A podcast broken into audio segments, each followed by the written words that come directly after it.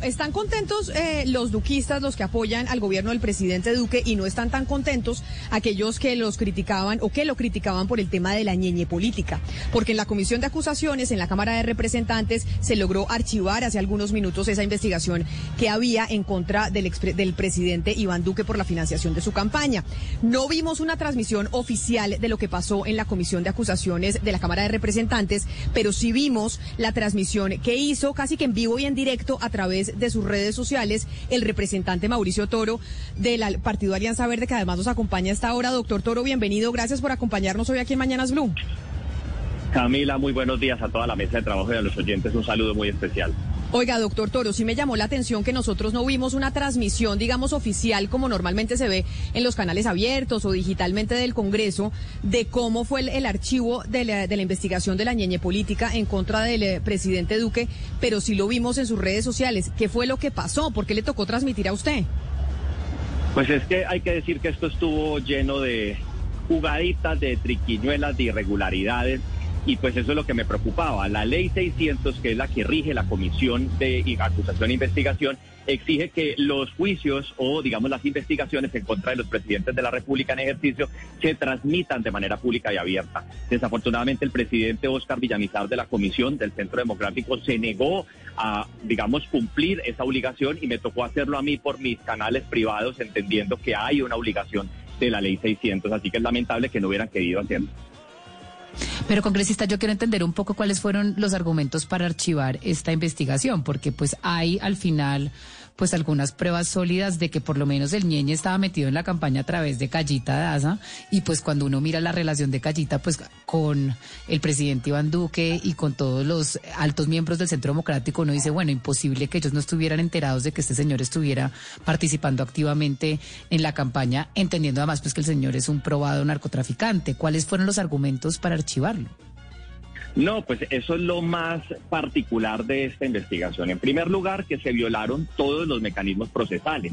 Resulta que a las 6 y 57 de la mañana el senador Gustavo Petro radicó ante el representante investigador del Centro Democrático, Oscar Villamizar, una recusación en su contra aduce el senador Petro que él no es imparcial en la investigación porque es el que lleva la investigación contra su jefe político, el presidente Iván Duque. Entonces, lo primero que se tenía que hacer según la ley es poder votar esa recusación. La comisión decidiría si la acepta o no y posteriormente el auto de archivo de la investigación.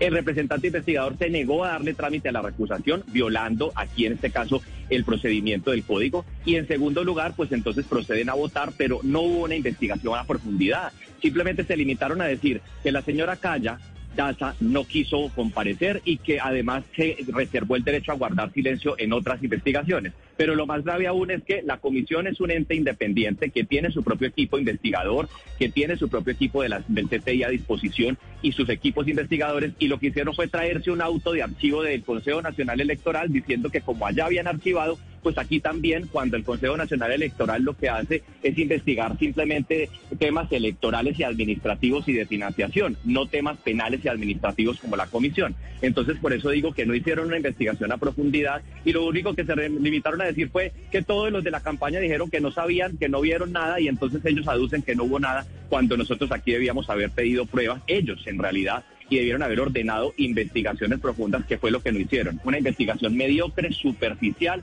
y simplemente aplaudida por el resto de la comisión. Nos derrotaron 12 a 2 cuando esto debía continuar profundamente para decir lo que, lo que había. Es que la señora Claudia Daza lo dice, vamos a pasar una plata por debajo de la mesa para que se puedan comprar unos votos y publicidad en los departamentos de La Guajira y de Cesar. Y entonces ahí es donde entra a jugar el Ñeñe Hernández, narcotraficante, que por medio de su esposa hace toda esta transacción. Y acá lo que dicen es que no, que pues ellas no son investigadas por la corte, que por la por la comisión y pues que ahí no hay nada que hacer. Pero la mediocridad representante, Sí, representante, usted lo que cuenta es que esta investigación que fue archivada en el Consejo Nacional Electoral el pasado 28 de octubre y ahora lo que viene en la comisión es casi que un copy-paste, que no hubo ninguna pesquisa, en la mitad no hubo nada, ningún trámite judicial.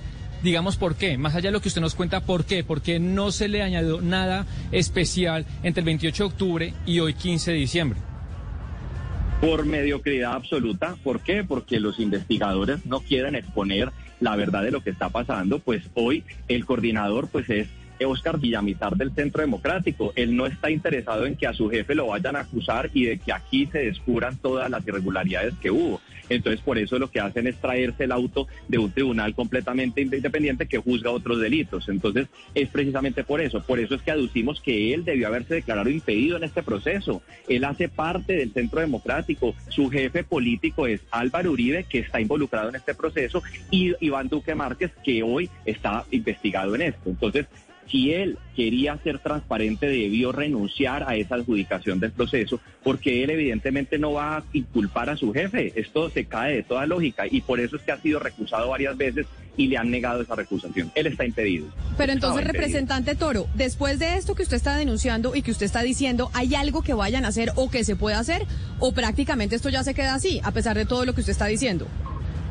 Pues aquí quedan algunos procedimientos que habrá que analizar y evaluar, tanto los denunciantes, que en este caso van seguramente a poner algunas tutelas porque se violó el debido proceso el día de hoy para archivar irregularmente, pero seguramente también hay algunos involucrados que vayan a interponer algunas acciones judiciales. Yo lo tengo que analizar porque como miembro de la comisión pues tengo que revisar precisamente qué puedo hacer. Lo que sí tengo que decir es que todavía queda una investigación viva, que es una denuncia que puso el representante Racero precisamente también por el mismo delito, pero basándose en una entrevista de la periodista María Jimena Duzán que le hace a, en este caso, a Aida Merlano, donde Aida Merlano dice que sí, que efectivamente aquí hubo compra de votos y que el Ñeñe Hernández y que Callita Daza y que la esposa del Ñeñe estaban involucradas en esa compra de votos en los dos departamentos. Esa investigación sigue viva y hay que echarle mucho ojo para que quienes están investigando puedan ir a la profundidad del caso y de esa manera decidamos si efectivamente se hacen las pesquisas, se hacen las investigaciones profundas y no hubo mérito, pues se archiva, pero es que lo que estamos pidiendo es que las hagan. Aquí no hicieron nada,